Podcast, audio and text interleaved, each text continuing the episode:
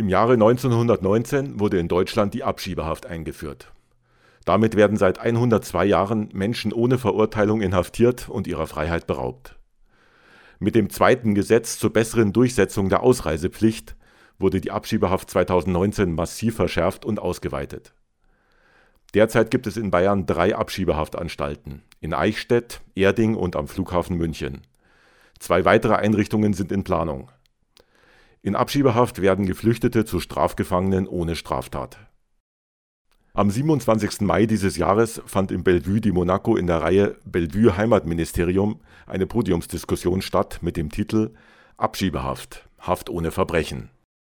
Teilnehmende waren der Rechtsanwalt Peter Fahlbusch, Henrike Thehling vom Aktionsbündnis gegen Abschiebehaft Eichstätt und Sarah Josefi, eine ehemalige Inhaftierte in Eichstätt die Moderation hatten Tabea Danner und Agnes André vom Bayerischen Flüchtlingsrat. Hören Sie hier und jetzt auf Radio München eine Aufzeichnung dieser Diskussion. Ich kam 2014 mit meinem Sohn nach Deutschland. Wir gingen zu Freunden nach Lübeck, bekamen einen Anwalt, doch wurden von der zentralen Ausländerbehörde nicht wirklich ernst genommen. Sie schickten uns von einer Behörde zur nächsten. Als dunkelhäutige Menschen haben wir dort viel Rassismus erfahren müssen und es hat lange gedauert, bis mein Sohn seinen deutschen Pass bekam. Ich war so müde von dem ganzen Hin und Her, dass ich mir nicht anders zu helfen wusste, als freiwillig wieder auszureisen. Mein Sohn ist in dieser Zeit volljährig geworden und war bei Freunden gut untergekommen. Ich kaufte ein Flugticket und ging wieder zur zentralen Ausländerbehörde. Diese sagten mir, dass sie meinen Reisepass nicht finden konnten und Somit konnte ich nicht zurückfliegen. Mir ging es sehr schlecht. Doch ich blieb. Für meinen Sohn. Ich lebte in ständiger Angst. Ich hatte keine gültigen Papiere und schließlich stand die Polizei um drei Uhr morgens mit zwei Polizeiwegen, sechs Beamtinnen und zwei Angestellten der Ausländerbehörde im Haus. Durchsuchten Keller, Küche, ja, sogar den Kühlschrank. Zum Glück war weder ich noch mein Sohn zu diesem Zeitpunkt zu Hause. Wir gingen daraufhin wieder zur Polizei und zur Ausländerbehörde. Es folgte erneut eine Behördenwanderung ohne jeglichen Erfolg. Die kommende Zeit war noch härter als die vorherige. Mein Sohn wollte sich umbringen, doch er bekam Hilfe und zog in eine betreute WG. Ich selbst übernachtete am Bahnhof. Ich hatte keine Bleibe. Schließlich kam ich das erste Mal durch eine Polizeikontrolle in Gewahrsam. Es war schrecklich. Allein in einer Zelle nicht wirklich wissen, wo man ist, was passiert, wann man wieder rauskam und wie es meinem Sohn ging. Das brachte mich fast um. Ich wurde dort sehr schlecht behandelt. Es war menschenunwürdig. Ich kam in eine Zelle mit anderen Frauen. Wir wurden rund um die Uhr bewacht. Frühstück bekamen wir durch die Zellentür. Wenn ich Fragen hatte, hieß es, sie verstehen mein Deutsch nicht. Und wenn ich irgendwo hingebracht wurde, dann nur in Handschellen. Aber wohin sollte ich denn schon abhauen? Ich kam nach drei Wochen wieder raus, begab mich erneut auf den Behördenmarsch und kam wieder in Gewahrsam. Ich hatte diesmal nicht mal mehr eine Matratze, kein weibliches Personal und als ich meine Tage bekam, legten sie mir Taschentücher hin. Ich kam wieder raus und kurz darauf wieder ins Gefängnis. Diesmal sollte ich allerdings ans andere Ende von Deutschland gebracht werden, zu meiner Abschiebung. Während ich mit Handschellen nach Eisenhüttenstadt gebracht wurde, blieb mein Sohn zurück. Ich kam in eine Einzelzelle. 24 Stunden überwacht, tägliche Durchsuchungen und keinerlei Besuch. Ich wurde krank ich wurde depressiv. Wenn du alleine bist und keinen zum Reden hast, dann fühlen sich 21 Tage wie ein ganzes Jahr an. Als ich mit Hilfe des Pfarrers und einigen Freunden Asyl beantragte, kam ich raus. Heute, fünf Jahre nach meiner Ankunft in Deutschland, habe ich immer noch keinen gesicherten Status.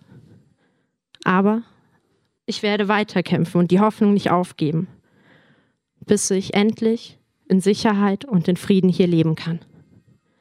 Bericht von Susanne Jenger aus der Hinterlandausgabe 41, erschien 2019. Ja, vielen Dank, liebe Tabea, für diese eindrückliche Eröffnung des Abends heute. Herzlich willkommen an Sie da draußen zu unserer Podiumsveranstaltung mit dem Namen Hier ist was faul, Abschiebehaft in Deutschland, Haft ohne Verbrechen. Wir freuen uns sehr, dass wir heute drei hochkarätige Podiumsgäste hier begrüßen dürfen. Sarah Josefi, Henrike Thehling und Peter Fahlbusch. Die Veranstaltung heute findet statt im Rahmen der Veranstaltungsreihe von Bellevue di Monaco, dem Heimatministerium und ähm, wird veranstaltet in Kooperation mit dem Bayerischen Flüchtlingsrat. Und wir werden auch heute zu zweit durch den Abend führen. Ähm, mein Name ist Agnes Andre. Ich bin Mitarbeiterin in der Geschäftsstelle des Bayerischen Flüchtlingsrats. Mein Name ist Tavia Danner. Ich bin seit kurzem beim Bayerischen Flüchtlingsrat. Vorab würde ich gerne den Abend eröffnen, also mit der Frage, warum machen wir eigentlich diese Veranstaltung? Der Grund ist, vor zwei Jahren gab es ein trauriges Jubiläum nicht zu feiern sozusagen. Also vor zwei Jahren ist die Abschiebehaft in Deutschland 100 Jahre alt geworden. Dazu gab es bundesweit eine Kampagne, unter anderem mit ganz vielen anderen Gruppen, bundesweit, aber auch bayernweit und ganz vielen Veranstaltungen, mitunter auch hier im Bellevue und mitunter auch von uns mit organisiert. Und eine Veranstaltung im Rahmen dieser Reihe war eine Ausstellung mit dem Titel Blackbox Abschiebehaft. Und genau das ist Abschiebehaft, eine Blackbox, in die man nicht wirklich von außen reinsehen kann, ähm, in die man nicht wirklich reingehen kann und von der auch ganz wenig Menschen wissen, was in dieser Box eigentlich passiert. Und genau das ist auch die Motivation des heutigen Abends, diese Box so ein bisschen zu beleuchten aber auch zu gucken, naja, in welchen Ecken stinkt diese Box eigentlich? Also wo ist da was faul? Und das wollen wir heute eben mit unseren Podiumsgästen ein wenig erörtern. Bevor wir jetzt einsteigen und unsere Gäste vorstellen, würde ich gerne noch ganz kurz so einen historischen Abriss geben. Wie gesagt, die Abschiebehaft wurde vor zwei Jahren 100 Jahre alt in Deutschland. Sie wurde 1919 erstmals im Gesetzestext verankert und war damals eben ein Instrument, um hauptsächlich Jüdinnen aus Osteuropa leichter abzuschieben und eben auch inhaftieren zu können. Dann wurde 1920 in Ingolstadt das erste Abschiebegefängnis eröffnet. Also die erste Abschiebehaftanstalt wurde hier in Bayern ähm, eröffnet und eben auch Menschen dort inhaftiert. 1932 wurde sie dann in die Ausländerpolizeiverordnung mit aufgenommen, dieses System der Abschiebehaft, und 1938 diese dann eben auch verschärft. Und das hatte eben zur Folge, dass innerhalb von zwei Tagen Heinrich Himmler angeordnet hat, dass insgesamt 18.000 Jüdinnen damals eben an die polnische Grenze gebracht wurden und eben auch abgeschoben werden konnten. Nach dem Zweiten Weltkrieg wurde dieser Gesetzestext, also diese verschärfte Ausländerpolizeiverordnung, eigentlich im Wortlaut eins zu eins so in die Gesetze der Bundesrepublik übernommen und erst 1965 durch das sogenannte Ausländergesetz abgelöst. Es fanden dann eine Reihe von massiven Verschärfungen statt 1990 und im Zuge auch der faktischen Aushebelung des Rechts aufs Asyl stiegen dann auch ganz massiv die Zahlen 1993 an von Abschiebegefangenen und fanden ihren ersten Höhepunkt in 1993 mit 2600 Gefangenen bundesweit. Es gab jetzt kürzlich erst vor zwei Jahren, 2019, durch das geordnete Rückkehrgesetz, das wir eben auch Hauabgesetz nennen, weil es nichts anderes ist, nochmal massive Verschärfungen statt, auf die wir aber später nochmal zurückkommen werden. Genau, ich finde es wichtig, dass wir am Anfang so ein bisschen schauen, ja, das so ein bisschen geschichtlich einordnen, damit wir wissen, mit welcher Motivation wurde das eigentlich damals eingeführt und würde jetzt ähm, an die Tabea geben, damit wir die Diskussion starten können. Dankeschön, Agnes, für den Überblick der Historie von Abschiebehaft. Nun möchte ich Ihnen gerne die Gäste vorstellen. Heute haben wir einmal hier Sarah Yosefi. Sie ist iranische Geflüchtete und Aktivistin. Sie saß über einen Monat rechtswidrig in der Abschiebehaft in Eichstätt und heute wird sie uns einen Einblick in sonst so verschlossene Türen geben. Wir freuen uns sehr, dass du da bist. Außerdem hier haben wir heute Peter Fahlbusch, er ist ein Rechtsanwalt aus Hannover und vertritt Geflüchtete bundesweit, welche in Abschiebehaft sitzen. Für seinen Einsatz und für seine Arbeit erhielt er 2019 den Menschenrechtspreis von Pro Asyl. Wofür genau? Dazu komme ich noch. Und zu guter Letzt haben wir Henrike Thehling. Sie ist vom Aktionsbündnis gegen Abschiebehaft auch in Eichstätt. Das Bündnis hat es sich als Ziel gesetzt, über die Abschiebehaft in Eichstätt aufzuklären. Dies anhand von Öffentlichkeitsarbeit und anderen Projekten. Ein herzliches Willkommen an euch drei. Sehr schön. Ähm, so damit wir euch Gäste auch so ein bisschen besser kennenlernen können. Zu Beginn eine Frage, ähm, eine kurze Frage an jede, jeden von euch. Peter, zunächst zu dir. Du vertrittst ja einen Großteil oder eine große Anzahl an Personen, die sich in Abschiebehaft in Deutschland befinden, bundesweit. Wieso gibt es eigentlich so wenig AnwältInnen, die sich mit diesem Themenbereich auseinandersetzen? Also vielleicht kannst du uns da kurz darüber erzählen. Ja, schönen Abend letztlich ist das so eine Gemengelage aus ganz vielen Sachen. Das ist so ein Randbereich des Migrationsrechts. Und Migrationsrecht machen sowieso schon wenige Anwältinnen bundesweit. Ja, das ist überschaubar. Und Abschiebungshaft ist sozusagen nochmal so ein Spezialgebiet davon, wo man relativ kurzfristig schnell arbeiten muss. Das Ganze ist eben so, die Leute stehen mit anderthalb Füßen im Flugzeug. Aufwendig Menschen zu vertreten, die im Gefängnis sind. Die kommen ja nicht zu einem ins Büro. Und finanzielle Gründe spielen da auch eine Rolle mit, kommen wir vielleicht später nochmal zu, denn anders als im sonstigen Leben, wo Menschen in Haft sitzen, kriegen diese Abschiebungsgefangenen keinen Anwalt vom Staat gestellt. Also das ist so eine Gemengelage. Dann haben die da irgendwie relativ auch komplex so, diese Verfahren, die man dann da betreiben muss. Dann braucht man meistens ja Dolmetscher, Dolmetscherinnen, die einem den Kontakt zu den Gefangenen vermitteln. Und das führt dann dazu, dass die Menschen nicht gut vertreten werden oder gar nicht bedauerlicherweise. Okay, danke schön, Peter. Die nächste Frage geht an Henrike. Warum ist gerade Öffentlichkeitsarbeit bei diesem ganzen Thema Abschiebehaft so wichtig? Hallo.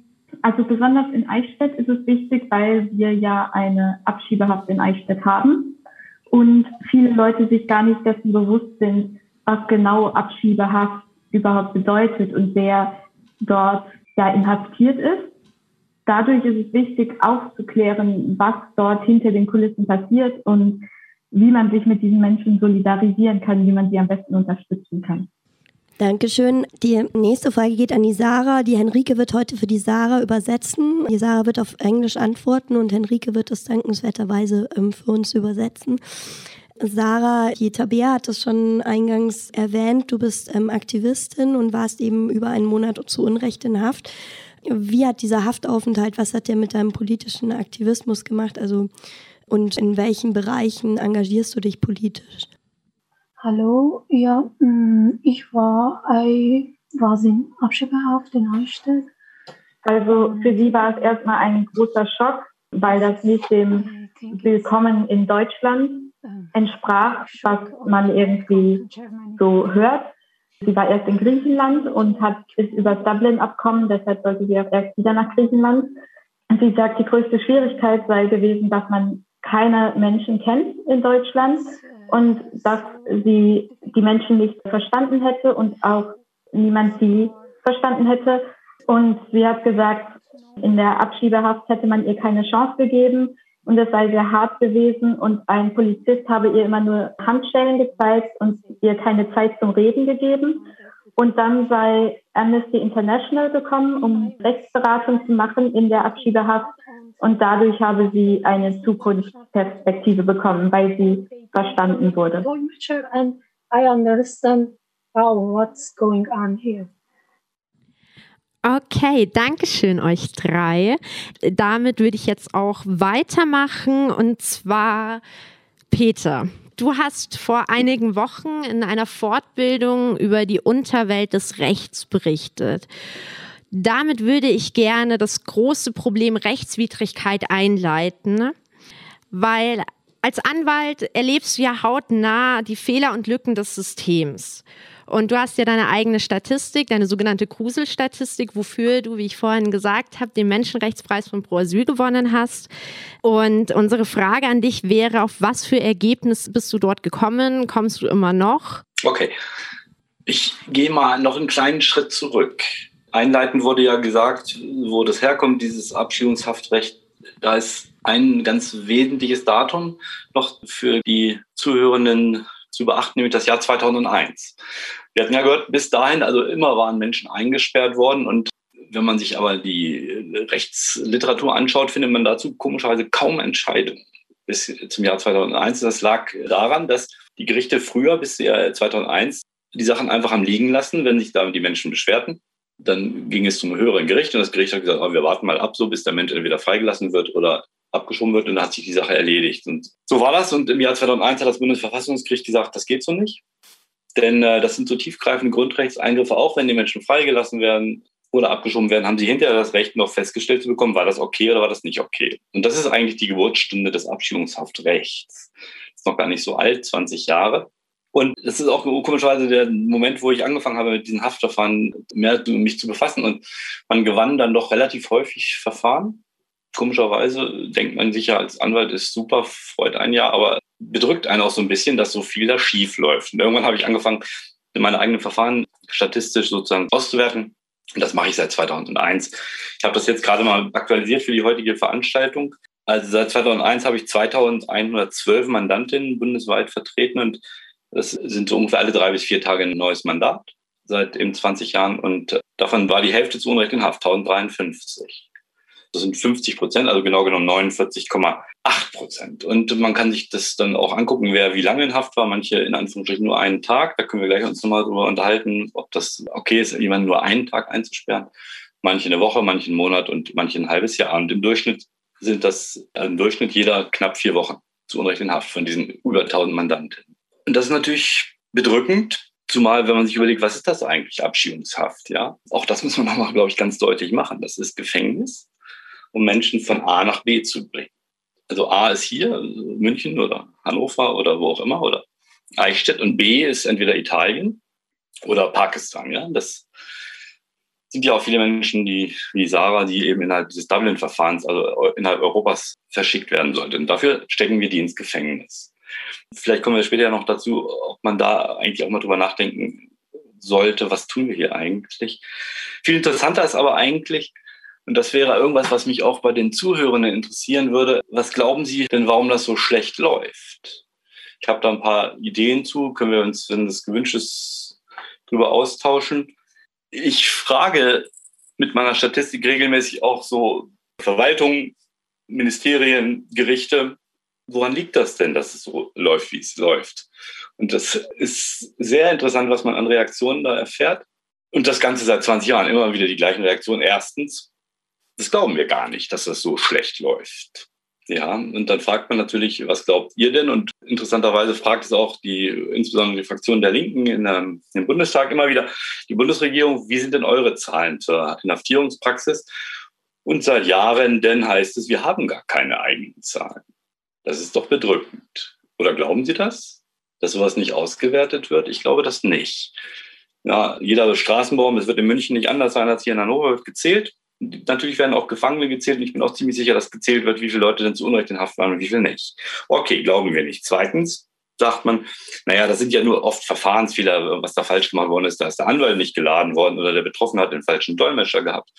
Oder, oder, oder. Aber das sieht unsere Verfassung ein bisschen anders. Die ist nämlich gar nicht schlecht, unsere Verfassung. Und wenn man sich das anschaut, Artikel 104 Grundgesetz, das ist das Kronjuwel unserer Verfassung. Wenn Sie da mal reinschauen heute Abend nach dieser Veranstaltung, lesen Sie das mal 104 Grundgesetz. Da steht drin, dass man jemanden nur einsperren darf unter Beachtung der Verfahrensregel. Also die Väter und Mütter unserer Verfassung haben gesagt, Verfahrensrecht, das ist Verfassungsrecht.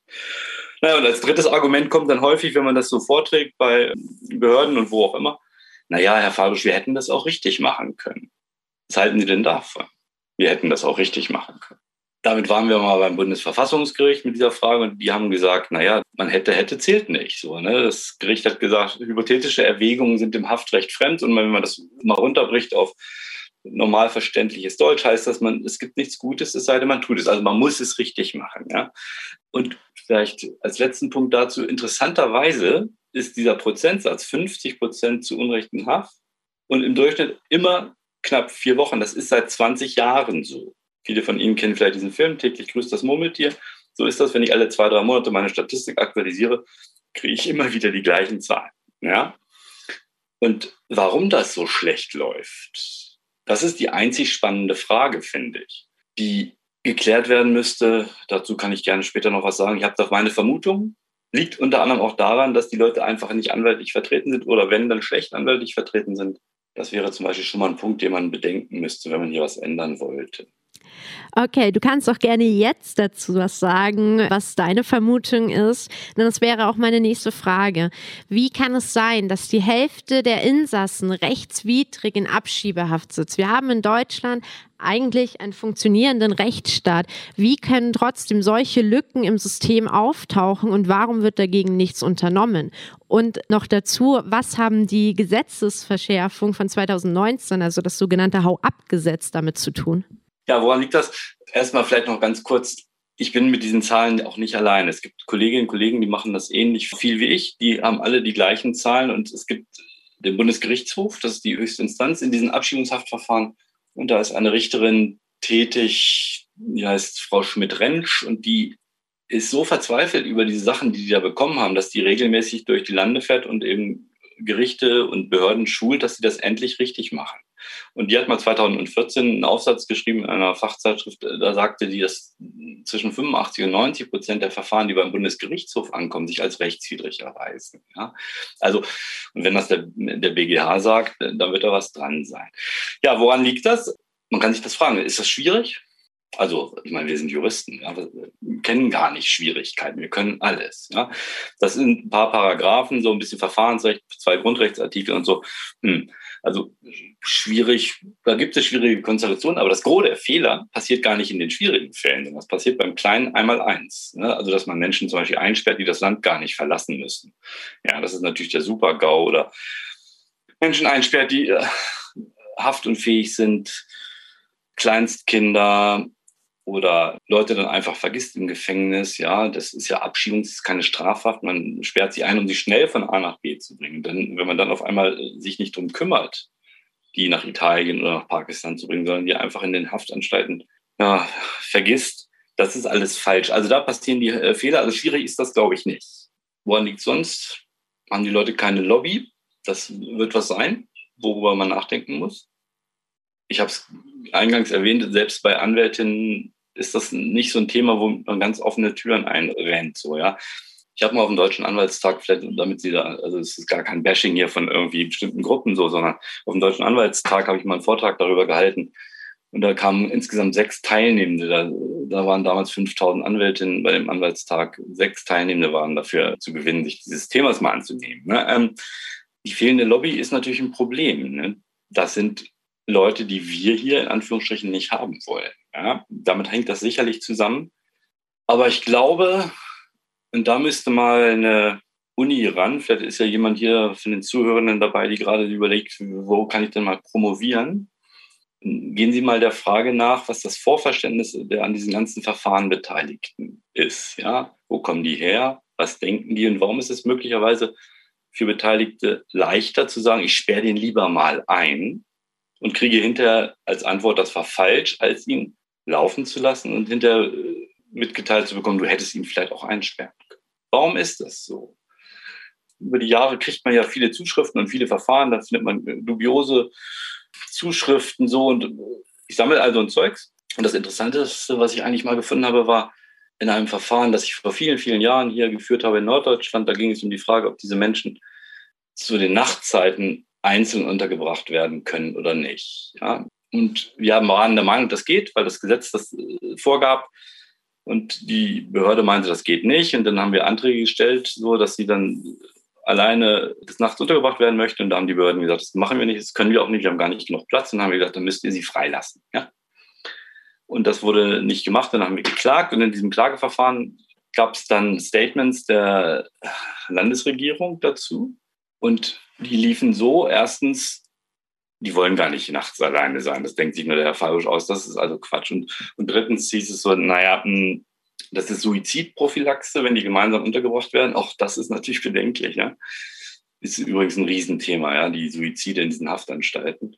Eigene Veranstaltungsreihe eigentlich. Aber das zweite Argument, was dann da vorgebracht wurde, warum die nicht allein untergebracht werden können, ist so gravierend gewesen, dass ich denke, hm, das lerne ich mal auswendig.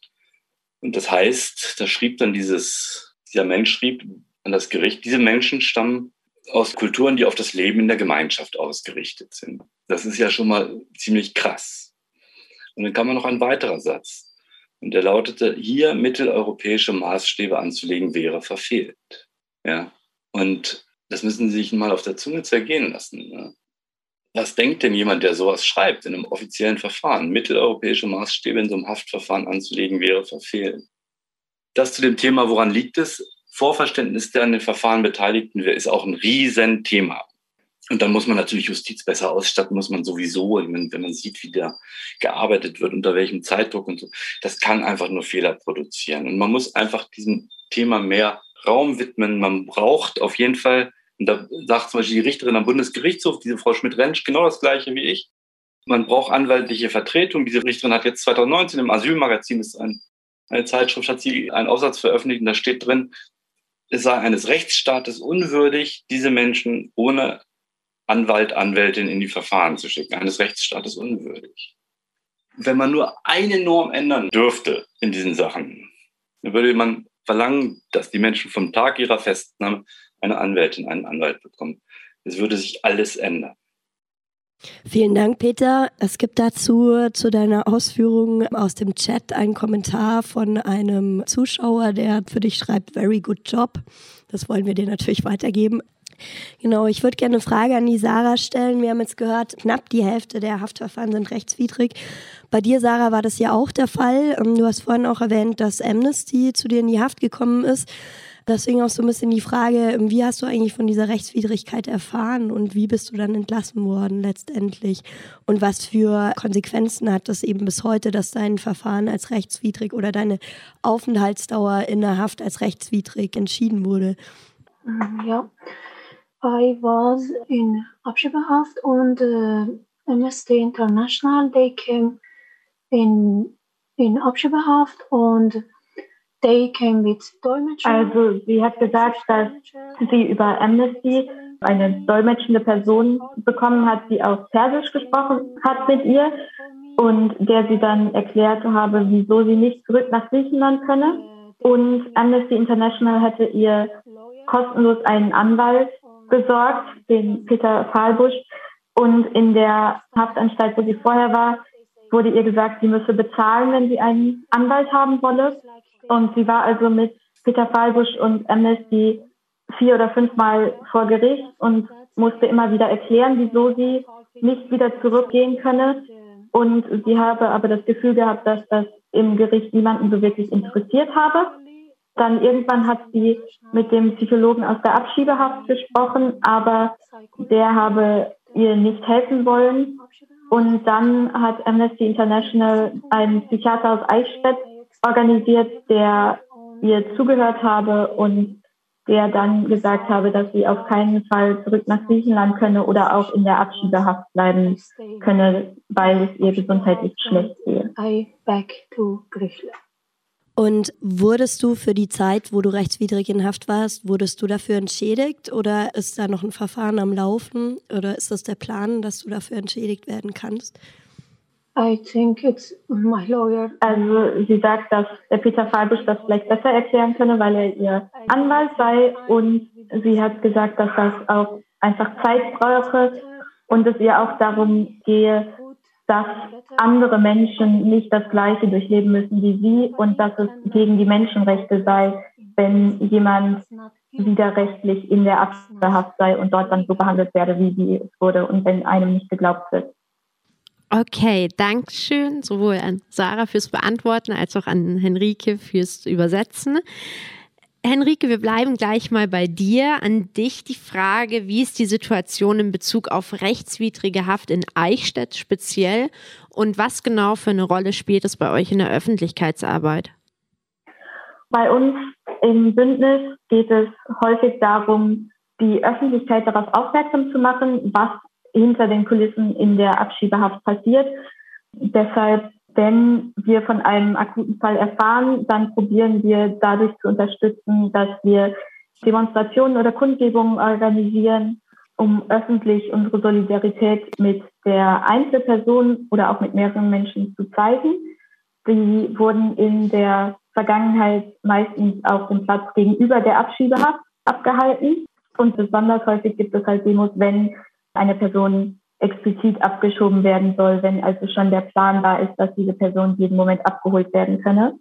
Und das ist allerdings durch Corona deutlich schwieriger geworden, da diese Kundgebungen sowieso schon nicht so gerne vom Personal der Abschiebehaft gesehen sind und es durch Corona ja generell nicht mehr so einfach ist, große Kundgebungen zu haben, wo auch viele Menschen dran teilnehmen können.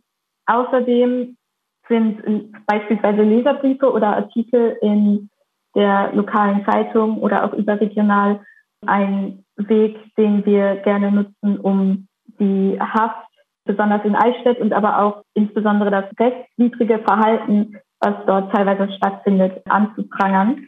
Ein Beispiel könnte ich nennen, das ist der Fall von Dilek Agerman, die im November und Dezember 2020 in der Haft war. Sie war dort einen Monat in Haft und es war auch eine Kundgebung geplant, aber die war zum Glück, muss man sagen, nicht nötig, da sie kurzfristig vorher den Entscheid bekommen hat, dass sie entlassen wird dass sie in Deutschland bleiben kann erstmal und noch einen Antrag stellen könne. Vielen Dank. Wir haben jetzt so ein bisschen Einblick bekommen, was in Eichstätt passiert, was dort öffentlichkeitswirksam passiert. Gerade ist es so, dass in Bayern ein großes Abschiebegefängnis gebaut wird. Das ist in Hof jetzt auch fertiggestellt worden mit 150 weiteren Haftplätzen und soll im Oktober in Betrieb gehen. Daneben soll auch in Passau demnächst ein großes Abschiebegefängnis eröffnet werden. Da ist aber noch unklar, wann und wie. Und neben Eichstätt gibt es eben derzeit in Erding eine Abschiebehafteinrichtung und am Münchner Flughafen eine kleine Abschiebehafteinrichtung. Jetzt die Frage an dich, Peter. Durch diesen Bau in Hof werden ja massiv Haftplätze ausgebaut. Wie lässt sich das so ein bisschen politisch einordnen? Also was ist da quasi dahinter, jetzt nochmal so viele Plätze mehr aufzustocken? Das fügt sich ein in das ganze Rollback, was wir spätestens seit 2015 äh, ja erleben. Vielleicht muss man das Jahr davor nochmal anschauen, 2014. Da gab es nämlich innerhalb von zehn Tagen zwei wegweisende Entscheidung, einmal vom Europäischen Gerichtshof und dann vom Bundesgerichtshof. Und die Gerichte hatten dann entschieden, also einerseits gibt es in Deutschland gar keine gesetzliche Regelung, um Menschen in diese Dublin-Haft zu stecken, also um sie von Deutschland nach Griechenland oder Italien zu bringen. Und der Europäische Gerichtshof hat gesagt, man darf Gefangenen damit Strafgefangenen unterbringen. Ja? Also das war bis dahin häufig so gemacht worden unter den Restriktionen, die eben Strafgefangene dann erlitten, unter denen lebten damals auch die Abschiebungsgefangenen. Bayern war da auch ganz weit vorne dabei, Stadelheim waren ja die Gefangenen da untergebracht. Gut, und diese beiden Entscheidungen im Sommer 2014 führten dazu, dass es wirklich massenhafte Haft Entlassungen gab, weil man keinen ordnungsgemäßen Vollzug mehr irgendwie gewährleisten konnte. Und da gab es, also in vielen, vielen Gefängnissen in Deutschland war kein einziger Gefangener Abschiebungsgefangener mehr. Also zum Beispiel bei uns in Hannover, da gibt es ein Gefängnis direkt am Flughafen. Das ist ja so relativ beliebt, dass man das an die Flughäfen baut. Erstmal sind, ist da keine Bevölkerung, die irgendwie störende Fragen stellen könnte. Und zweitens hatten es dann nicht weit zum Flieger, um die Menschen wegzubringen. Also dieses Gefängnis mit knapp 250 Haftplätzen war leer. Da war kein Mensch mehr drin. Und das blieb auch Wochen und Monate lang so. Ja? Und in vielen anderen Haftanstalten war das genauso. Und komischerweise ist damals die Welt nicht untergegangen. Und man hätte sich überlegen können, brauchen wir das eigentlich, dieses Instrument Gefängnis, um Menschen von A nach B zu bringen. 2015, nachdem dann erst diese Willkommenskultur ausgerufen wurde, kippte das dann ja relativ schnell in, in eine Abschiedskultur, so hieß es ja, und dann in eine Abschiebekultur. Und fortan gab es eine Verschärfung nach der anderen. Und es gab vor allen Dingen einen Aufschrei, so wir haben ja ein Vollzugsdefizit, Herr Seehofer immer ganz vorne dabei wir haben nicht genug Haftplätze und wir müssen mehr bauen. Und das ist der Hintergrund, weswegen jetzt überall, also nicht nur in Bayern, sondern zum Beispiel auch in Schleswig-Holstein, in Glückstadt, wird so ein Drei-Länder-Projekt umgesetzt, so dass man eine große Haftanstalt baut mit knapp 80 Haftplätzen und Bundesweit werden die Plätze ausgebaut. Also momentan haben wir 480 Haftplätze ungefähr und es ist gewünscht, das zu verdoppeln auf 1000 Haftplätze. Ja, man kann sich natürlich fragen, wenn man diese Plätze hat, dann wird man das auch füllen wollen. Das ist ja immer so, das kennen Sie aus den amerikanischen Strafanstalten, die ja privat betrieben werden, wo so eine Anstalt steht. Da sollen auch Leute rein, das muss sich ja amortisieren. Und ähm, damit einhergeht so eine Idee, die ich bedenklich finde. Ja, so das war ja auch vorhin schon die Frage, also mit diesem Hau abgesetzt. Also Richtigerweise heißt das ja geordnete Rückkehrgesetz. Also mit diesem Gesetz war ja auch eine weitere Verschärfung dieser Ausreisemöglichkeiten, Abschiebungsmöglichkeiten geschaffen. Also die Idee ist eigentlich, dass man jeden erwischen will und einsperren können will, der hier ausreisepflichtig ist. Und Ich finde, das ist zumindest bedenkenswert. Ja? Also eine Totalinhaftierung führt in einen neuer Staat, den ich vielleicht so nicht haben möchte. Das ist so ähnlich. Sie können sicherlich irgendwie jeden Ladendiebstahl verhindern, indem Sie so einen Nacktscanner vor irgendeinem Aldi-Ausgang stecken. Ja, da erwischen Sie alle. Aber möchten Sie das? So eine Totalüberwachung. Und ich glaube, dass unser Rechtsstaat auch stark genug wäre, das auszuhalten, dass man nicht jeden erwischt, dass die Maschen nicht so eng gewebt werden, dass uns keiner mehr entkommt. Das ist politisch höchst fragwürdig und na gut, wir haben jetzt ja im Herbst Bundestagswahlen, da müsste man auch mal die Parteien, die sich da zur Wahl stellen, fragen, wie, wie haltet ihr es denn mit dem Thema Abschiebungshaft? Man muss das mal überlegen. Im Jahr 2012 da gab es, ist ja nicht so lange her, gab es Koalitionsvereinbarungen in Schleswig-Holstein. Das sind die, die jetzt ein neues Gefängnis bauen. Da wurde vereinbart, wir setzen uns ein für die Abschaffung der Abschiebehaft. Das stand in der Koalition. Und das Gleiche hatten wir in Niedersachsen auch, Grüne und SPD. Wir setzen uns bundesweit für die Abschaffung der Abschiebehaft ein. Äh, fragen Sie mal Ihre Bundestagsabgeordneten oder die Kandidatinnen da, wie die es damit halten, ja.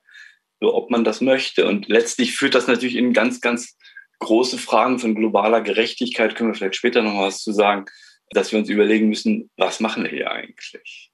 Und wie rechtfertigen wir das? Okay, vielen Dank. Vielleicht noch eine ganz kurze Nachklapp so. Wenn Sie jetzt überlegen, hm, was ist das hier eigentlich alles und 50 Prozent rechtswidrige Haft und so, wo gearbeitet wird, da passieren natürlich Fehler, nicht wahr? Aber vielleicht überlegen Sie sich mal, mir ist das ganz egal, ob das 50 oder 40 oder 30 oder 20 Prozent rechtswidrige Haft wird. Das wäre mir alles viel zu viel. 10 Prozent auch noch, 5 auch, 1 Prozent auch. Überlegen Sie mal, welchen Prozentsatz von fehlerhaften Entscheidungen Sie als akzeptabel, weil eben in so einem Betrieb, der arbeitet, eben Fehler passieren, welche Prozentzahl Sie akzeptabel fänden. Und vielleicht überlegen Sie mal, auch das war ja angesprochen worden, Entschädigung. Was würden Sie denn denken, was ein Mensch, der zu Unrecht in Abschiebungshaft saß, an Entschädigung bekommen soll. Können wir vielleicht später noch darüber diskutieren, aber haben sich dazu schon mal Gedanken gemacht? Okay, vielen Dank, Peter. Wir haben jetzt über zwei Problematiken gesprochen. Zum einen die Rechtswidrigkeit, zum anderen haben wir auch ein bisschen die Legitimation angeschnitten. Kommen wir zu einer weiteren Schwierigkeit in diesem ganzen Thema Abschiebehaft. Und zwar sind das die unterschiedlichen Bedingungen.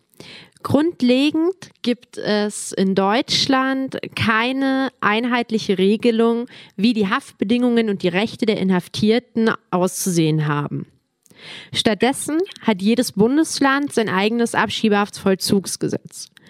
Mit Niedersachsen und Rheinland-Pfalz ist Bayern das einzige Bundesland, welches über kein Abschiebehaftvollzuggesetz verfügt um das nochmal abzurunden. Wir haben somit keine einheitliche Regelung bundesweit, aber wir haben selbst in Bayern auch keine Regelung.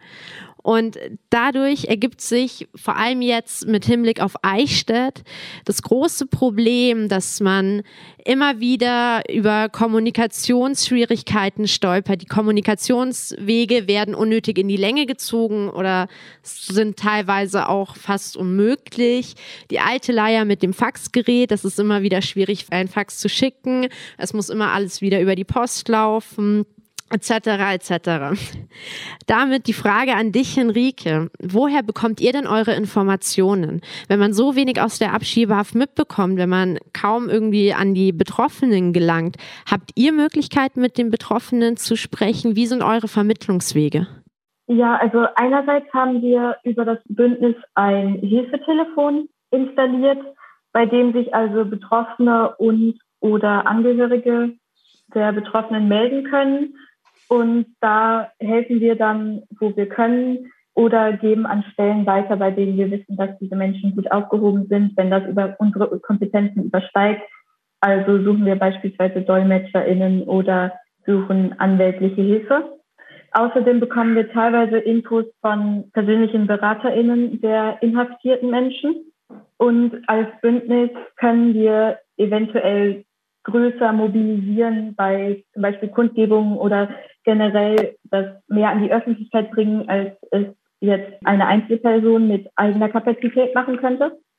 Und außerdem bekommen wir teilweise Informationen über Anfragen der Grünen an den Flüchtlingsrat in Bayern. Und zu akuten Fällen kann man auch einfach in der Abschiebehaft in Eichstätt anrufen, wie wir es beispielsweise getan haben, als es um Mimi Till ging, einer 32-jährigen Frau, die nach Äthiopien abgeschoben werden sollte, die in der Haft schwer krank geworden ist, wo es einen großen Aufschrei auch aus der Bevölkerung gab, wo wir in die Bischöfe in Deutschland geschrieben haben und an den Innenminister von Bayern, wo aber dennoch dann die Abschiebung im zweiten Durchlauf durchgezogen wurde, wo dann diese schwerkranke, absolut labile Frau im Rollstuhl in Addis Abeba abgesetzt wurde, in, von vier deutschen Beamten unterstützt, die sie dann einfach dort haben stehen lassen quasi. Es geht also über mehrere Wege und im Endeffekt probieren wir möglichst das, was wir zu hören bekommen, zu diskutieren und dann an eine größere Öffentlichkeit weiterzugeben. Wenn wir mal kurz bei der Öffentlichkeitsarbeit bleiben, du hast jetzt ganz viel erzählt, wie ich mir jetzt zum Beispiel den Normalfall in Anführungszeichen vorstellen würde. Habt ihr denn aufgrund der Pandemie mit Corona neue Schwerpunkte bekommen bei eurer Öffentlichkeitsarbeit? Ja, durchaus. Also es ist schon so, dass schon im März 2020 das Bündnis gefordert hat, dass die Insassen unverzüglich freigelassen werden sollten, weil eine Abschiebehaft besonders unter Corona-Bedingungen einfach nicht menschenwürdig ist. Das wird in anderen Anstalten in Hessen und Niedersachsen auch so gehandhabt. Allerdings ist es in Eichstätt bis heute weitergelaufen. Dadurch entsteht halt das Problem, dass sich die Haftzeit auf, ja, ich sag mal, unabsehbare Zeit verlängert für die Personen, weil es zu, also zu Hochzeiten von Corona keine regelmäßigen Flüge mehr gab und sowas. Und dann waren auch noch kein Besuch und zwischenzeitlich auch keine Rechtsberatung mehr möglich. Das heißt, diese Menschen waren noch vulnerabler, als sie es sowieso schon sind, weil ihnen keine Rechtshilfe mehr gegeben werden konnte und Rechtsmittel aus der Abschiebehaft generell schwer zugänglich sind. Und noch dazu ist es so, dass neue Insassen zu Beginn immer 14 Tage unter Quarantäne gestellt wurden. Und jeder stellt sich Quarantäne nervig vor, aber die verbringt man ja eigentlich zu Hause und man hat irgendwie ein Supportsystem, von dem man dann Einkäufe bekommt oder wie auch immer. Aber bei diesen Menschen ist es wirklich so, die sind in Einzelhaft für 14 Tage und haben maximal am Tag eine Stunde, ich sag mal, Freigang im Hof der, des Hauses. Und ich glaube, das kann man sich nur sehr, sehr schwer vorstellen, was das mit Menschen macht. Und dann gab es im Mai 2020, gerade wurde über neue Plätze gesprochen, zum Beispiel nur noch zwei Insassen in Eichstätt, aber dafür 45 Mitarbeiter, die weiterhin dort waren. Da könnte man also auch nochmal einen Blick drauf werfen. Was tun wir hier eigentlich? Was macht unsere Gesellschaft hier? Wie viel wird dafür gezahlt und was bringt das Ganze im Endeffekt? Und noch dazu kann man hervorheben, dass alle stattgefundenen Abschiebungen aus Eichstätt im Jahre 2020 in Länder stattgefunden haben, die vom Robert-Koch-Institut als Corona-Risikogebiete bezeichnet werden. Das heißt, deutschen Staatsbürgern wird angeraten, nicht dorthin zu reisen. Andererseits werden dann Menschen erst inhaftiert dafür, dass sie rechtswidrigerweise in Deutschland sich aufhalten. Und sie werden dann auch noch in ein Gebiet geschickt, wo man deutsche Staatsbürger nicht hinschicken wollen würde. Ja, vielen Dank. Wir haben jetzt sowohl was von den Bedingungen in Haft von Henrike gehört. Wir würden jetzt aber auch noch gerne von Sarah wissen, wie genau sah der Haftalltag aus? Musstest du Gefängniskleidung tragen? Wurdest du in Handschellen gelegt? Man kann sich das Ganze nicht so wirklich vorstellen und deswegen eben an dich die Frage, wie sah es dort drinnen aus? Mm, yeah, when you went inside, they took alles you have, clothes, phone, everything, and they give you special uniform. Also sie beschreibt den Alltag schwierig und dass man, wenn man dort ankommt, dass man alle privaten Sachen weggenommen bekommt, also sei es jetzt, sei es ein Handy oder Kleidung. Und dann bekommt man eine spezielle Uniform und jede Person dort hat pro Tag 30 Minuten Telefonzeit aber sie sagt halt auch, es ist ein Gefängnis. Man muss dort bleiben, man kann nicht einfach raus, man kann nichts wirklich machen. Und man muss darauf warten, bis andere Menschen für einen selber entscheiden. Sie hätte gerne, dass Menschen darüber nachdenken, dass sie wütend sind über die Quarantäne, dass sie zu Hause bleiben müssen und gleichzeitig sitzen unschuldige Frauen und Männer in der Abschiebehaft, die nur nach Deutschland gekommen sind, weil sie alles verloren haben und dafür dann eingesperrt werden. Dann wollte sie noch was zu der neuen Abschiebehaft in Hof sagen oder generell zur Abschiebehaft, dass die Abschiebehaft ein Gefängnis ist und dass ein Gefängnis eigentlich für Kriminelle sein sollte und nicht für beispielsweise traumatisierte Menschen und schwangere Frauen. Und es macht sie sehr traurig und wütend, dass die Menschen, die alles verloren haben und alles zurücklassen mussten in ihrer Heimat, die fliehen mussten und keine andere Wahl hatten, dass sie so in Deutschland aufgenommen werden, dass sie in ein Land kommen, nach Hilfe suchen und dann in ein Gefängnis gebracht werden. Gleichzeitig sagt sie, dass es trotzdem wichtig ist, dass man, wenn man anders denkt und anders spricht und ähm, unterdrückt wird, dass man trotzdem nicht leise sein soll, wenn es um Gerechtigkeit geht, weil sie sagt, dass alle Menschen ein Recht auf Freiheit haben und dass wir das nur alle zusammen schaffen können. We all must work together everywhere in the world. Dankeschön für eure Worte.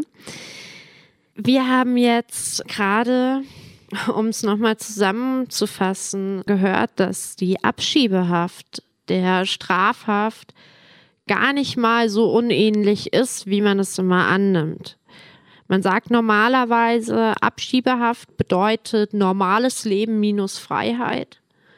Dennoch frage ich mich, wo ist der Unterschied zwischen einer Straf- und Abschiebehaft, wenn man eine bestimmte Kleidung tragen muss, wenn man nicht regelmäßig zu jeder Zeit, die man möchte, an die frische Luft gehen darf, wenn man keinen Kontakt wirklich nach außen hat, außer bestimmt festgeregelte sehr, sehr geringe Besuchs- und Telefonierzeiten.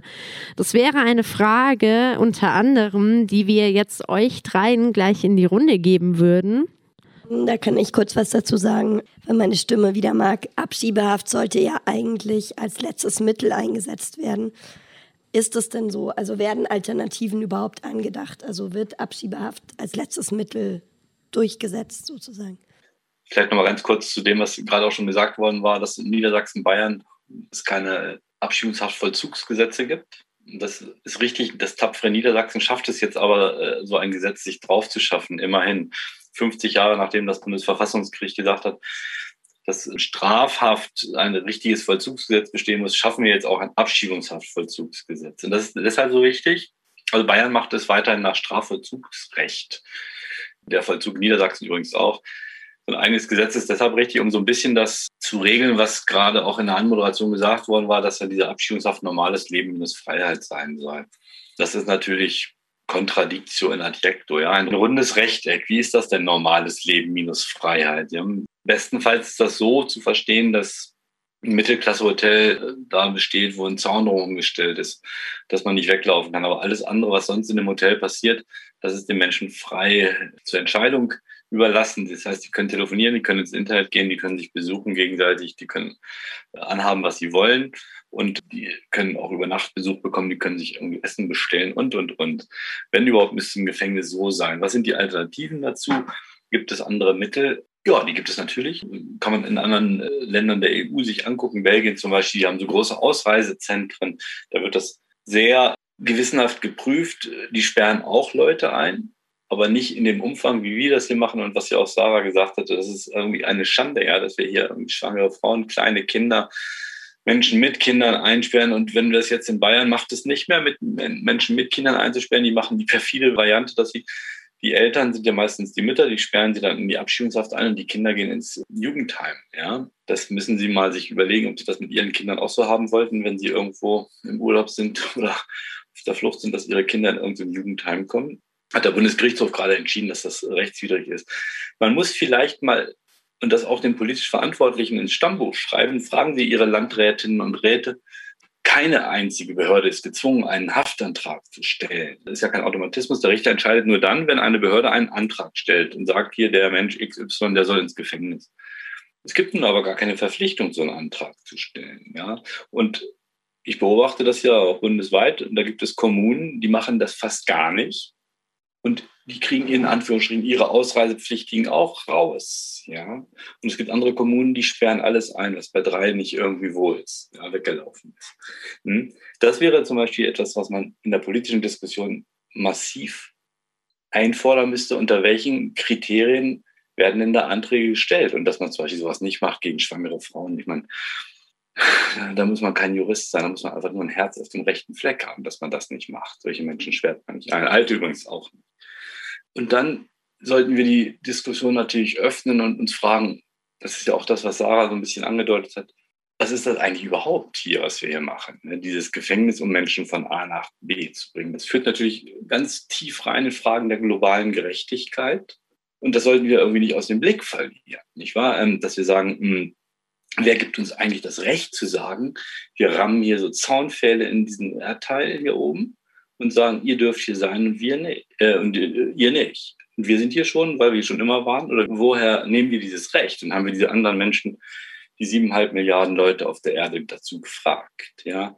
Und ich bin ganz sicher, dass in 500 Jahren Menschen, wenn es uns dann auch gibt, auf dieses Zeitalter mit absoluter Verachtung gucken. Nicht nur wegen der Klimapolitik, sondern natürlich auch wegen der Migrationspolitik.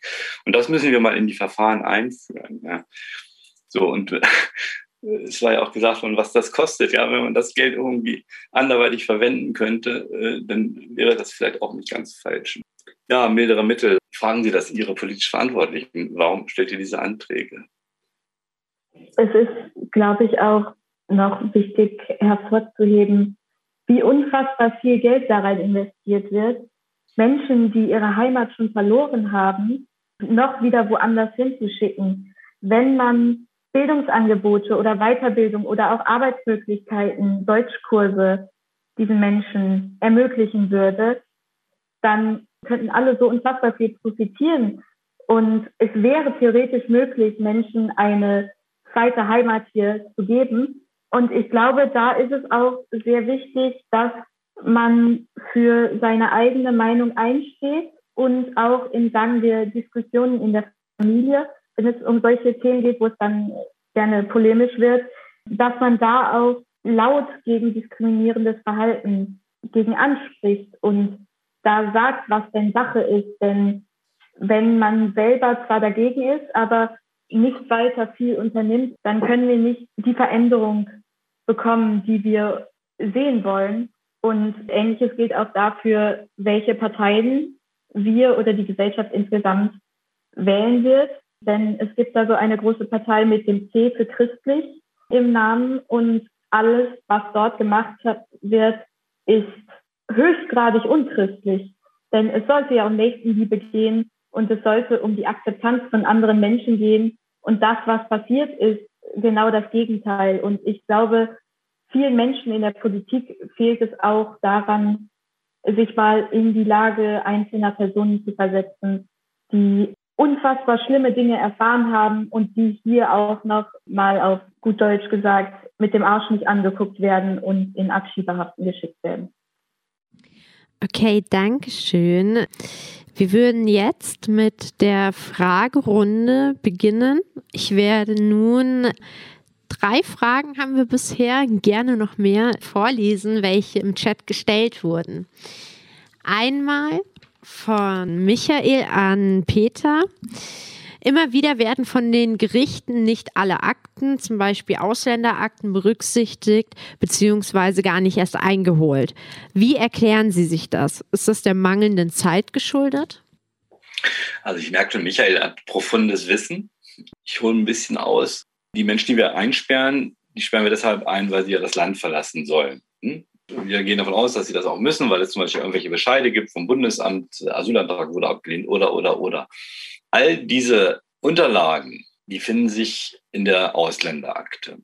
Und ein Richter kann das eigentlich nur dann richtig entscheiden, wenn das vorher prüft und sich deshalb diese Akten anguckt. Jetzt macht es aber nicht immer richtig Spaß, ne? denn diese Akten sind, je nachdem, wie lange die Menschen hier gelebt haben, mal fünf Zentimeter dick, auch mal einen halben Meter, nicht wahr?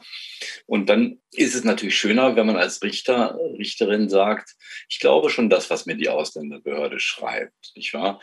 Die kennen ja den Fall und die werden mich ja nicht anlügen. Machen die meistens auch nicht. Jedenfalls nicht absichtlich, aber gelegentlich wird einfach was vergessen. Das heißt, der Richter ist eigentlich verpflichtet, sich das anzugucken. Und dann fliegt ihm sein Arbeitstag auseinander, weil so eine Akte durchzuarbeiten, das braucht einfach richtig Zeit. Und wenn, das ist auch ein Vorwurf an die Justiz, Justiz gibt Gerichten nicht die Zeit, diese Verfahren ordentlich zu prüfen. Ja? Jetzt hat der Bundesgerichtshof, nein, das Bundesverfassungsgericht hat im Mai letzten Jahres was entschieden in so einem Verfahren, da hat mir das auch gerügt, dass diese Akten nicht beigezogen worden sind. Und das Verfassungsgericht hat entschieden, die Haft ist automatisch rechtswidrig, wenn die Ausländerakte nicht vom Haftrichter beigezogen wird. Also da sind wir einen Schritt weitergekommen. Mal gucken, beiziehen heißt aber, dass man reingucken muss, nicht wahr? Und da muss man auch die Richter mit vernünftig damit mit Kapazitäten ausstatten, ne? dass die für so einen Fall, also eine Zeit lang hatten die in Niedersachsen für so einen Fall 30 Minuten. Das schaffen die doch gar nicht in 30 Minuten. Also wenn man das hier richtig machen möchte, dann äh, muss man ähm, sagen, okay, dann nehmen wir richtig Geld in die Hand und schaffen da weitere Stellen und geben den Leuten natürlich auch einen Anwalt. Denn wie sagte die BGH-Richterin, Entscheidungen werden immer besser, wenn beide Seiten vernünftig vertreten werden. Okay, danke schön. Dann die nächste Frage. Ich wurde zweimal in Abschiebehaft genommen für je drei Monate und wurde entlassen, weil Pakistan mich nicht verifizieren konnte. Kann ich Schadensersatzansprüche stellen wegen Verletzung meiner Rechte? Ja, das ist immer so sehr schwierig, so eine öffentliche Rechtsberatung zu machen, wenn man den Fall nicht genau kennt, nicht wahr? Ich sage mal allgemein was dazu, jetzt nicht auch zu Ihrem konkreten Verfahren, das müssten Sie sonst von jemandem prüfen lassen, der sich da auskennt. Also, wenn ein Gericht entschieden hat, dass die Haft rechtswidrig war, dann kann man versuchen, Schadensersatz zu verlangen. Wenn sie freigelassen worden sind, weil Pakistan sie nicht identifiziert hat, aber es eine derartige Feststellungsentscheidung des äh, Amts- oder Landgerichts nicht gibt, wird es schwieriger werden. Aber selbst wenn Sie so eine Feststellungsentscheidung haben, ist es momentan nicht ganz einfach, Schadensersatz zu bekommen, weil der Bundesgerichtshof damals entschieden hat, vor zwei Jahren, was den Rahmen hier sprengen würde, was die Sache sehr schwierig komplex gemacht hat, so Schadensersatz zu verlangen. Das ist gerade beim Bundesverfassungsgericht diese Frage. Ne? Aber versuchen sollten Sie das auf jeden Fall. Klären Sie das mit einem Anwalt, einer Anwältin, wie das geht. Denn über die Höhe hatten wir ja noch gar nicht gesprochen. Was kriegt man denn pro Tag? Na, haben sich ja vielleicht schon Gedanken gemacht, so für was sie sich einsperren lassen würden pro Tag. Aber das ist auch ein Teil, finde ich, unserer politischen Kultur, dass wenn Fehler gemacht werden, ah, könnte man auf die Idee kommen, sich zu entschuldigen. Das habe ich noch nie erlebt in meinen über 1000 rechtswidrigen äh, Inhaftierungsverfahren, dass mal jemand sagt, sorry, ja. Das würde den Menschen, glaube ich, helfen. Und gleichzeitig muss man natürlich irgendwie dann auch Schäden ausgleichen, so und ähm, was dazu führt, dass wenn eine Behörde Schadensersatz zahlen muss, dann setzt sich so ein Prozess in Gang, dann kommt der Innenrevisor und fragt, hallo, wieso müssen wir hier Geld bezahlen? Haben wir was falsch gemacht? Und dann kommt so eine Kontrolle sozusagen von innen, die manchmal viel wirksamer ist, als wenn wir von außen das immer ansprechen. Nicht wahr? Das war, glaube ich, so in der Kürze das, was man zu Ihrem Fall sagen kann, sonst muss man sich den genauer angucken. Okay, vielen Dank um die gesamte Veranstaltung nochmal abzurunden, eine Abschiebehaft ist ein sehr, sehr ernstes Thema, ein sehr deprimierendes Thema auch. Und es scheint manchmal sehr, sehr aussichtslos.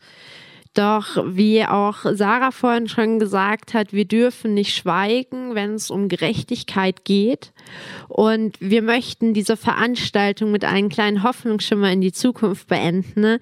Und nochmal an euch alle drei jeweils ein, zwei Sätze. Was muss sich politisch verändern? Was kann jeder Einzelne konkret tun, um den Menschen zu helfen und für Verbesserungen oder Abschaffung der Abschiebehaft zu kämpfen? Just I talk, I talk about my own views and they talk about people uh, and they just I tell them Sie sagt, dass jede Person sich einfach mal vorstellen solle, wie er oder sie in einem Land, in dem diese Person niemanden kennt und wo man die Sprache auch nicht beherrscht, wie man aufgenommen werden wollen würde und ob man so behandelt werden wollen würde, wie die Personen, die in der Abschiebehaft gefangen genommen werden. Und sie sagt, dass jeder Mensch, der sich diese Frage gestellt hat, nicht nur in Deutschland, dahingehend was verändern kann. Einfach aus der Motivation heraus, dass man sich selber Gedanken darüber gemacht hat, wie man als Person in einem anderen Land empfangen werden wollen würde und behandelt werden wollen würde. Everybody should do and change something. Na, ich sehe das ja so ein bisschen auch durch die juristische Brille. Und vielleicht gibt es ja da Menschen, die meinen, sie möchten da äh, gerne aktiv werden. Das geht gut in diesem Rechtsgebiet. Ja, es gibt etwas, das heißt Personen des Vertrauens. Das sieht unser Gesetz ausdrücklich vor. Das heißt, Sie können sozusagen als Zivilgesellschaft Anwältin oder Anwalt spielen. Da müssen Sie nicht eben examinierter Rechtsanwalt sein, sondern Sie können sich von diesen Menschen als Person des Vertrauens bestellen lassen und dann können sie Beschwerden einlegen, die Akten einlegen, sie können mit den Menschen zu Gericht gehen, die Menschen in Gefängnissen besuchen und das sollten sie auf jeden Fall tun. Es, meine, der Gesetzgeber wird nicht reagieren. Ich bin relativ sicher, dass wir auch in der neuen Legislaturperiode keine automatische Beiordnung eines Anwalts bekommen. Das heißt, dann sind Sie als Gesellschaft gefordert, spielen Sie Anwälte. Wer da Interesse dran hat, mag sich bei mir melden.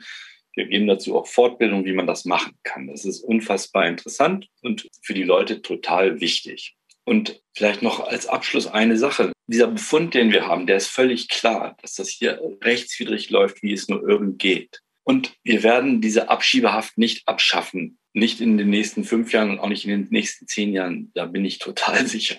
Leider. Aber wenn das so ist, dann müssen wir uns einfach alle kümmern. Das ist das, was Sarah auch gesagt hat. Denn letztlich geschieht das ja hier in unserem Land, ja. Und das sind also meine Gefangenen und auch ihre Gefangenen, unsere Gefangenen sind das. Wir erlauben uns dieses Rechtsinstrument, Menschen einzusperren, um die von A nach B zu bringen. Dann müssen wir ins, in Gottes Namen darum auch kümmern. Matthäus 25, ich war im Gefängnis und du hast mich besucht. Das für die Menschen mit den C-Parteien. Werden sie Pate von Gefangenen, besuchen sie die Menschen, engagieren sie sich. Das tun sie auch für sich selbst, denn das passiert in ihrem Land und in unserem Land. Dem würde ich noch kurz hinzufügen, dass man sich auch lokal engagieren kann, Initiativen und Verbände unterstützen kann, die sich zum Beispiel in ihrer Arbeit für Geflohene oder besonders für Menschen in einer Abschiebehaft einsetzen. Da gibt es beispielsweise die größeren Organisationen, die generell für Geflohene kämpfen, wie beispielsweise CI und Sea-Watch. Und dann gibt es noch Amnesty International, in Eichstätt vor Ort und Ingolstadt gibt es eine Seebrücke-Gruppe, die dafür kämpft, dass Ingolstadt und Eichstätt sichere Städte des sicheren Hafens werden, weil Ingolstadt eine der letzten Großstädte in Bayern ist, die diesen Stil nicht trägt. Dann gibt es in Eichstätt natürlich das Aktionsbündnis gegen Abschiebehaft, dann den Jesuiten Flüchtlingsdienst und generell immer wieder Spendenaufrufe für beispielsweise Rechtshilfe oder ganz viele unterschiedliche Sachen, weil viele Menschen, die hier ankommen, einfach nichts mehr haben und unsere Unterstützung brauchen und wir als Gesellschaft auch eine gewisse Verantwortung tragen dafür, dass es den Menschen hier so gut geht, wie es eben möglich ist. Und es gibt ganz, ganz, ganz viele Menschen, die sich da mit viel Herzblut für einsetzen und jeden Tag Überstunden arbeiten, um für die Sache einzutreten und die gilt es auch zu unterstützen. Dankeschön. Damit verabschieden wir uns von Ihnen. Vielen Dank an unsere Gäste, vielen Dank an unsere ZuschauerInnen fürs Mitwirken, fürs informell Austauschen. Es hat sehr viel Spaß gemacht. Wir wünschen Ihnen einen schönen Abend und bleiben Sie gesund. Sie hörten eine Aufzeichnung der Diskussion Abschiebehaft, Haft ohne Verbrechen die am 27. Mai dieses Jahres im Bellevue di Monaco in der Reihe Bellevue Heimatministerium stattfand. Teilnehmende waren der Rechtsanwalt Peter Fahlbusch, Henrike Thehling vom Aktionsbündnis gegen Abschiebehaft Eichstätt und Sarah Josefi, eine ehemalige Inhaftierte in Eichstätt. Die Moderation hatten Tabea Danner und Agnes André vom Bayerischen Flüchtlingsrat. Mein Name ist Achim Krause und ich wünsche Ihnen noch eine gute Zeit hier bei Radio München. Ciao und Servus.